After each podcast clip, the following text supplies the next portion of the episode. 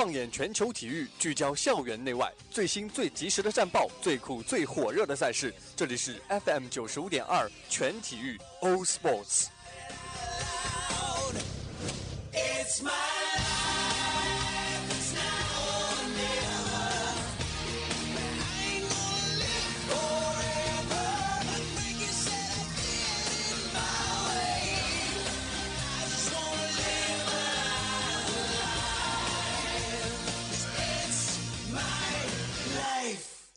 It's my life, oh, all sports.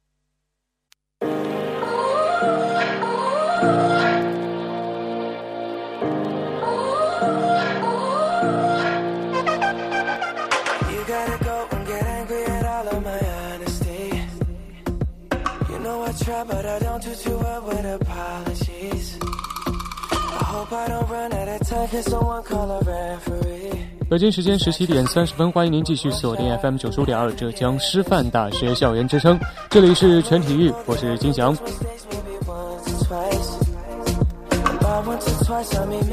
那在一段音乐过后呢，就让我们一起来关注一下今天的风云战报。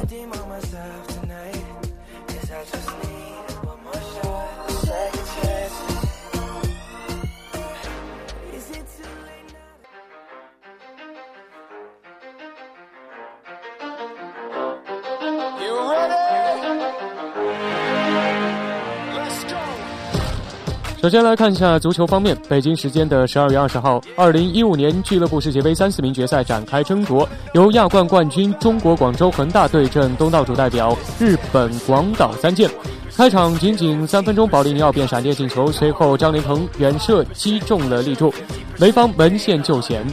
下半场，广岛三剑替补上场的外援前锋道格拉斯两记头球完成逆转，恒大最终一比二不敌广岛，获得本届赛事的第四名。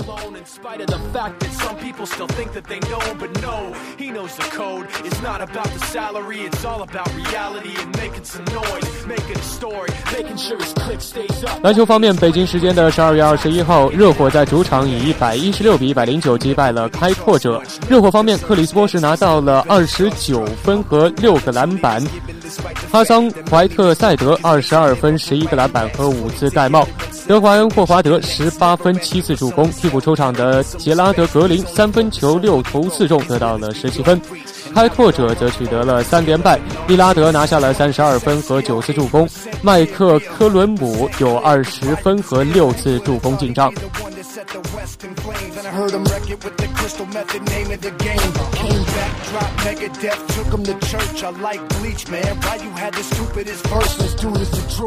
台球方面，十二月二十号，二零一五至二零一六赛季斯诺克。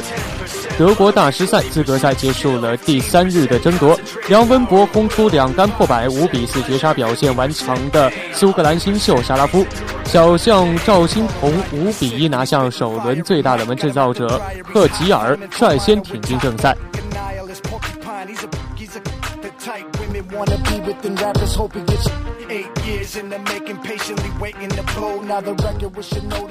最后是羽毛球方面，十二月十九号下午，全国羽毛球超级联赛第四轮，辽宁主场迎战青岛队。第四场比赛中，男子单打林丹对阵高欢，超级丹发挥实力，最终战胜高欢，取得胜利，并且夺得了四连胜。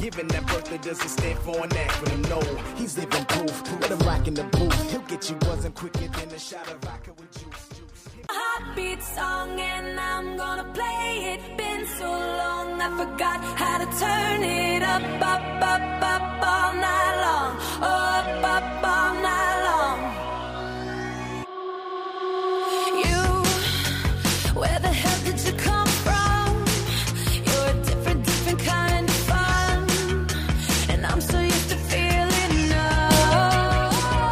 北京时间十二月十八号晚上，二零一五至二零一六赛季 CBA 常规赛第十九轮，辽宁主场一百零四比八十六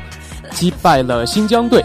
郭艾伦赛后遭到了极端球迷投掷的矿泉水瓶误伤，脸部出血严重，立刻被送往了医院。球员们在球场暴力中受伤，而最痛的呢，却是我们球迷的心。球场到底怎么了？问题出在哪里呢？谁该为这个球场暴力去负责？而我们又该去做些什么，才能够呃使球场远离暴力，重回净土？那么，在今天的全体育的第二个板块，背景聚焦，就让我们与球场暴力说再见。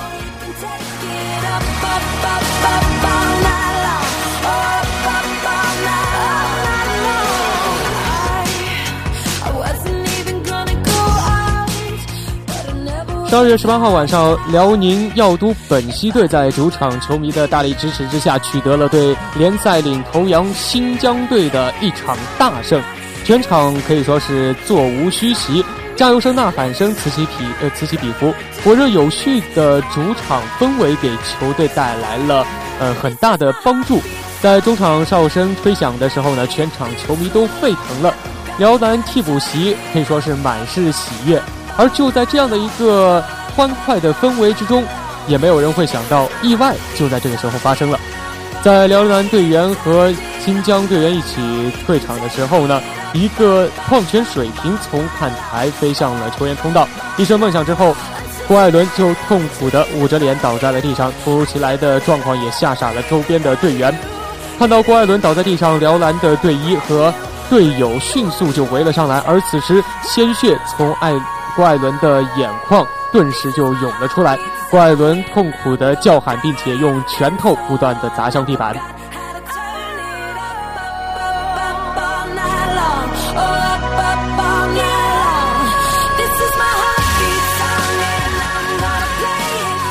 当看到自己的队友被砸伤之后啊，辽篮的队员呢也都按捺不住自己内心的愤怒，纷纷寻找并且指责那名肇事的球迷。而此时呢，安保也已经都聚集过来维持秩序。经过队医简单的处理之后，郭艾伦被韩德君等队友抱回了休息室。郭艾伦的叔父郭世强在新闻发布会之后也匆匆地走向通道，而且呢步伐比平时都快了很多。但是这个时候他并不知道郭艾伦伤得有多么的严重，只是看到了队医给爱徒的脸上缠上了一个厚厚的纱布。事后，呃，球员通道的地面上呢，仍然还留有郭艾伦所留下的血迹。据悉，扔矿泉水瓶的极端球迷的目标原来是新疆队的球员热呃西热力江，但是情急之下呢，却砸到了郭艾伦的身上。飞来的瓶子顿时让场面陷入了一种混乱之中，导致安保人员和部分的球迷也发生了冲突。值得一提的是，双方上一次交手的时候，西热丽江和辽宁队的外援哈德森就曾经发生过语言的冲突。西热丽江在哈德森面前的怒吼，令辽辽宁的球迷十分的不满。整场比赛过程中，呃，每当热力将上场的时候呢，都能够听到漫天的嘘声和谩骂声。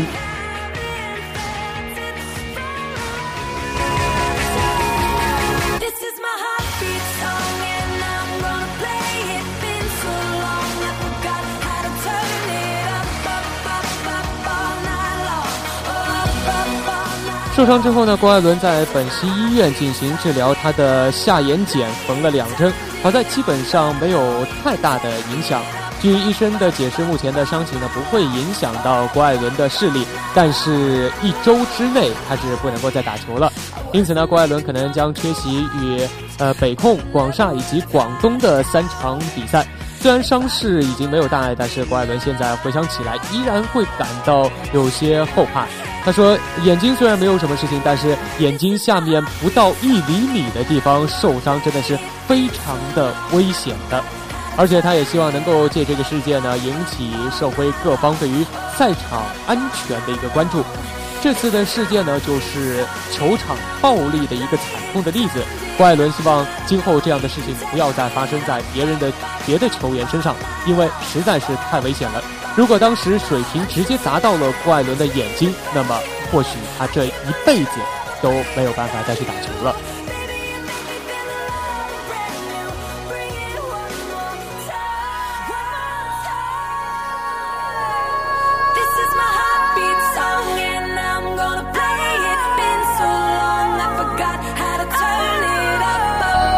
那此次郭艾伦遇袭呢，是 CBA 职业化二十一年的历史上最为严重的球员被伤害的事件。中国篮协在收集各方面的资料，准备对安保出现漏洞的本溪赛区开出罚单。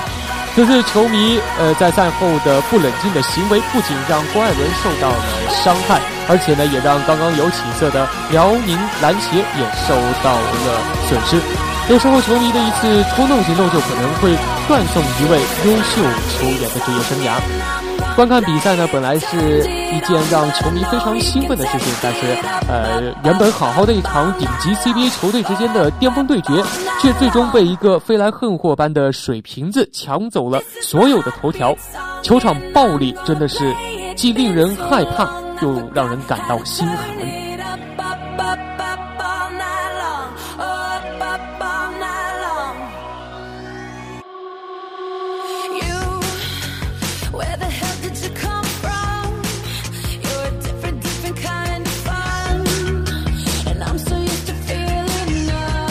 本来呢，这场比赛结束之后，人们应该谈论的是刚刚结束的比赛有多么的精彩，呃，运动员们的表现表现的有多么的好。但是，这场比赛结束之后，郭艾伦的消息，呃，一被传出，顷刻之间就占据了各大媒体的头条。相反，这个谩骂和地域上的攻击也成为了一个主流的声音。那这恐怕是一件比运动员受伤更令人感到心寒的事情。但更令人感到心寒的呢，是这样的事情每一年、每个赛季都会不停的上演，周而复始，愈演愈烈。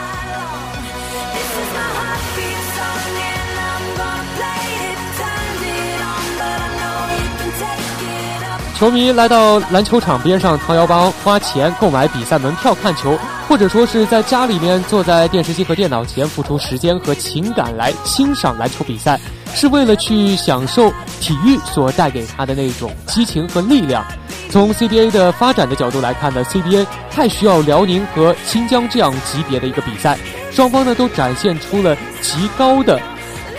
呃，球技和战术素养以及顽强的这样的一个意识品质，可是从观众席上飞来的这个水瓶砸中郭艾伦的面部之后，原本这一切很好的这些球技啊，都失去了一些意义。出现这样的情况呢，的确有太多的地方去需要我们去反思。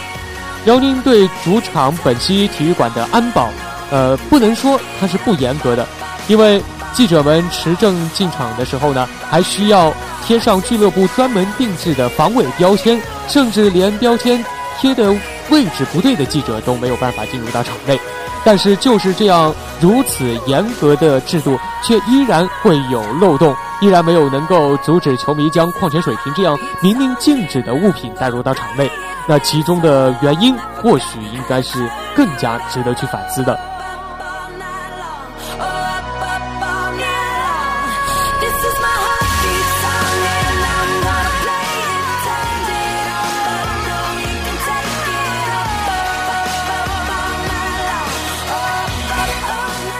近年来，NBA 进入到了一个加速发展的一个非常重要的时间段，篮球呃运动的普及推广以及呃互联网信息传播的一个迅捷，让 CBA 呢成为国内最受关注的职业体育联赛之一。但是球场暴力事件却始终没有中断，并且丝毫没有终结的这样的一个势头。在上个赛季季后赛首轮的第三场。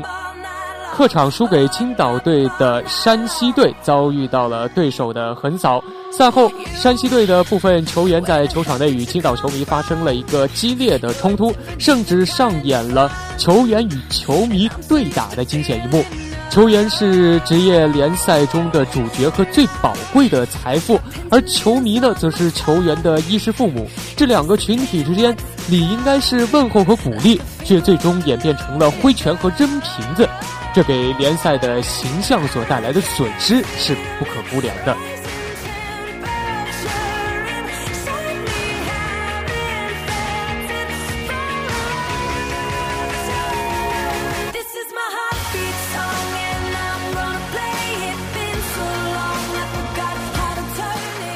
在受伤当晚的十二点左右，接受缝针缝针治疗的郭艾伦回到了呃酒店的大堂。他的精神状态呢，并没有受到太大的影响，但是他反复强调，希望类似的事件不要再次在球场上发生。但要完全杜绝此类事件的发生，单靠篮协单方面的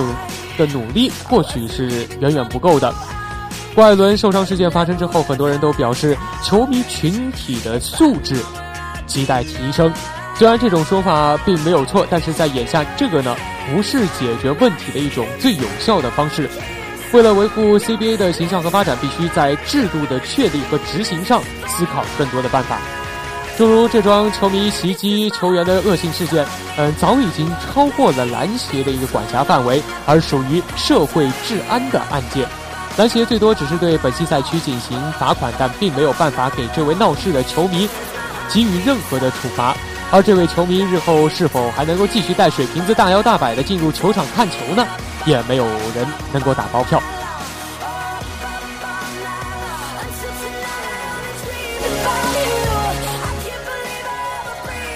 在如今的 CBA 赛场啊，除了呃五棵松等等这些极为个别的场馆，购票是需要进行一个身份的实名验证的。而绝大多数的球馆的购票呢，则不需要任何的验证，当然更没有身份的登记。有些球势不错的地区更是黄牛横行，俱乐部在发售球票之后，根本无人知晓是谁持票进入球场看球。所以呢，现在 NBA 呃 CBA 很难像 NBA 一样，对有过球场劣迹前科的球迷进行终身禁赛的这样的一个处罚。那么，这个对于球场暴力行为，无疑也是一种助长，甚至可以说，只要你的行为没有造成太严重的后果，你为自己行为付出的代价，其实是微乎其微的。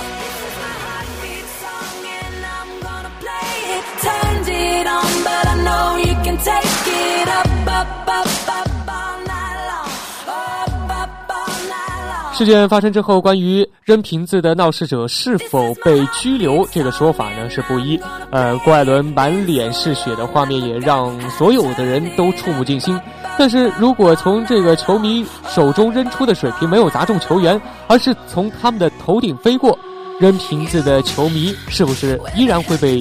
拘捕呢？他又会为自己的行为受到多少的惩戒？而我们要怎么做才能够？尽可能去避免球场暴力的再次发生呢？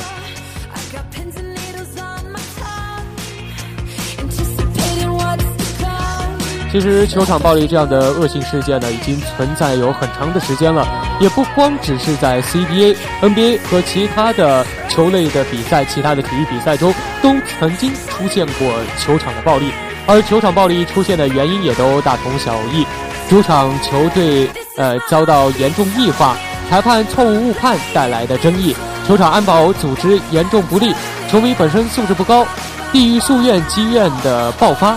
赌球毒瘤蔓延，以及难以铲除等等，这些都是引发球场暴力的一些因素。甚至有些时候，伪球迷还会将自己对于生活的不满发泄到球场中来，这些呢，都导致了球场暴力的发生。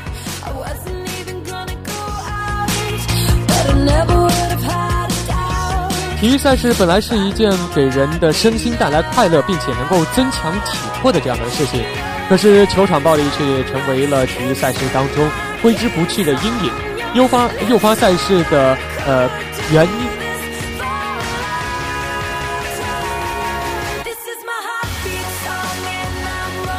诱发球场暴力的原因虽然很多，但是所有问题都是能够找到解决办法的。面对球场暴力，除了担忧球迷的个人素质之外，我们还有很多的地方是值得去需要改进的。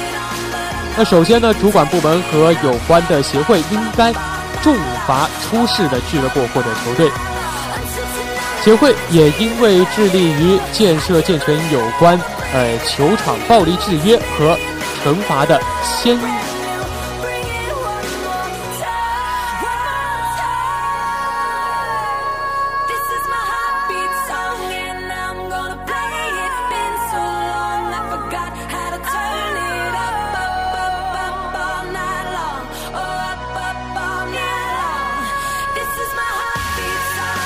体育赛事呢本身是一件给人的身心都能带来快乐的一件事情，并且呢能够增强我们的体魄。可是球场暴力却成为了体育赛事当中挥之不去的阴影。诱发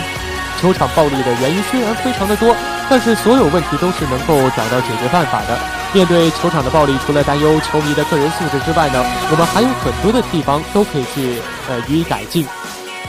那首先，主管部门和相关的协会呢，就应当重罚出事的俱乐部和球队，当然也要从制度上去约束球场暴力。目前，呃，面对引起严重暴力的球队，有关部门应有权去取消他们建设赛场、承办比赛的这样的一个资格。同时，对于某些借助赛事来宣泄不满情绪的球员进行惩罚，情节严重者可能能够遭受到终身禁赛的这样的一个处罚。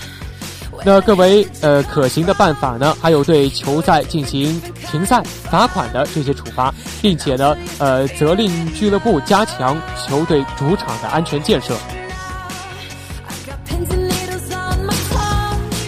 球场暴力的发生呢，球迷也是要去负一定的责任的。对于球迷的管理，当然也是重中之重。为此呢，英国警方就曾经建立过这样的一种流氓球迷黑名单的制度。在重要比赛开始之前，将这些重点人传唤到警方，直到比赛结束才能够允许他们离开。NBA 呢也会对于有前科的球迷处以终身禁赛的处罚。那中国如果现在去实行一种球票实名制，或许对于球迷的管理的难度也就会大大的降低。当然，也需要更多的一些呃处罚条例等等这些层面上的一些管理，给球迷也上一个警钟。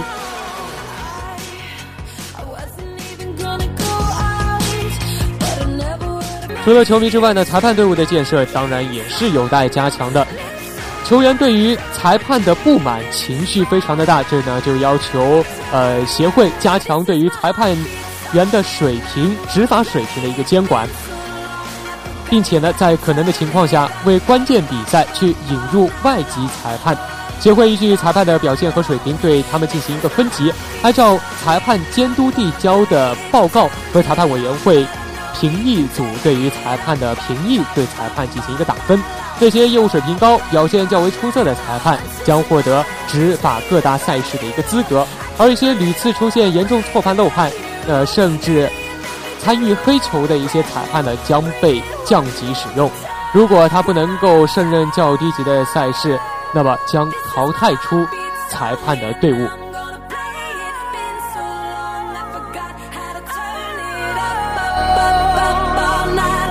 当然，现在频发的球场暴力事件也体现了球场治安管理的一个严重的不足。主客场球迷坐席呃没有严格的分离。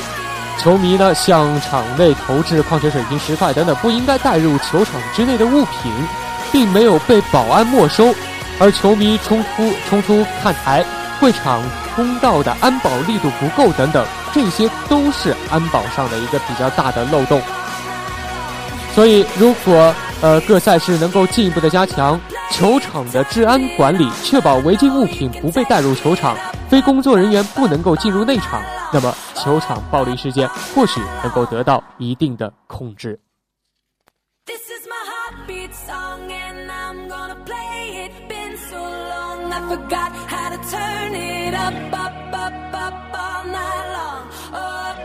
体育是我们生命当中不可缺少的一部分，体育赛事呢也是我们呃喜闻乐见的一个节目。当然，作为热爱体育的一员，面对球场暴力，我们除了要提高个人的素质之外，更应该支持任何有利于体育事业建设的一个社会项目，坚决对于球场暴力说出不字。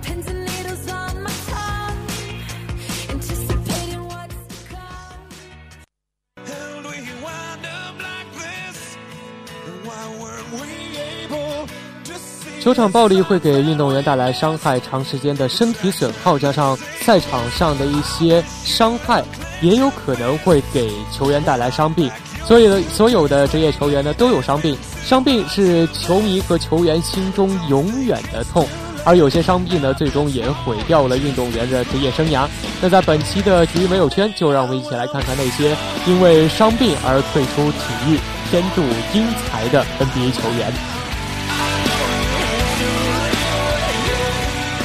首先，第一位就是莫里斯·斯托克斯。莫里斯·斯托克斯的伤病呢，可以说是 NBA 历史上最大的悲剧。在遥远的1957至1958赛季，斯托克斯在一次上篮的时候呢，被严重的侵犯，重重的摔倒在地板上面。因为没有保护好头部，瞬间就不省人事了。在进是呃在接受紧急的手术治疗之后，他虽然保住了性命，但是这次的受伤却造成他脑部一个严重的创伤，让他失去了运动能力，只能够瘫痪在床。而十六十二年之后，年仅三十六岁的斯托克斯就含恨而终。在受伤之前，斯托克斯可以说是一只内线的野兽，他和。奥斯卡·罗伯特森的组合本来是可以开创一个王朝的，但是就因为这样的一个受伤，而使这样的一个绝佳的机会就这样丢失了。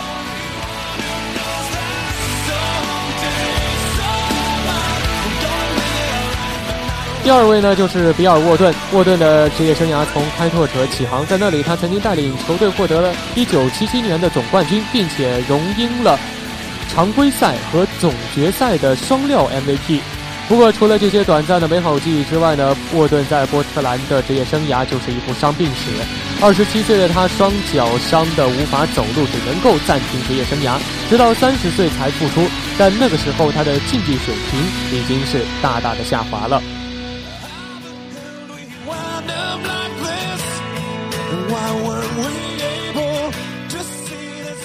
第三位呢，就是我们非常熟悉的麦迪。如果呃麦迪没有那么多的伤病，他其实是完全可以成为联盟历史上最出色的得分手之一。他曾经给我们留下非常美好的回忆，比如说三十五分拿到呃三十五秒钟拿到了十三分，以及自抛自扣等等。很多专家都说过，麦迪的天赋是丝毫不逊科比的，但他的成就远不及科比，其中伤病就是一个非常重要的原因。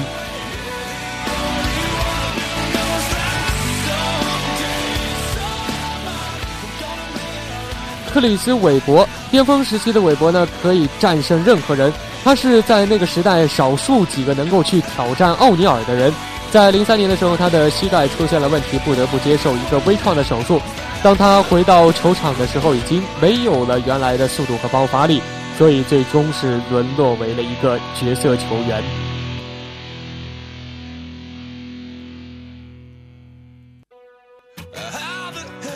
那最后一位呢，就是姚明。在 NBA，姚明的起步呢是比较慢的，但是他明白如何利用自己的身体优势之后，就立马成为了 NBA 最难防守的内线怪兽。不过他的腿部可以说是多灾多难，让他无法成为一个超级球星。脚趾伤情无法保证他无法保证他的出场时间，足骨的骨折又耽误了他的更进一步，而膝盖损伤几乎宣告了他的职业生涯的终结。所以也是非常的可惜，姚明因为自己的伤势，因为自己的伤病而退出了 NBA，结束了自己的职业生涯。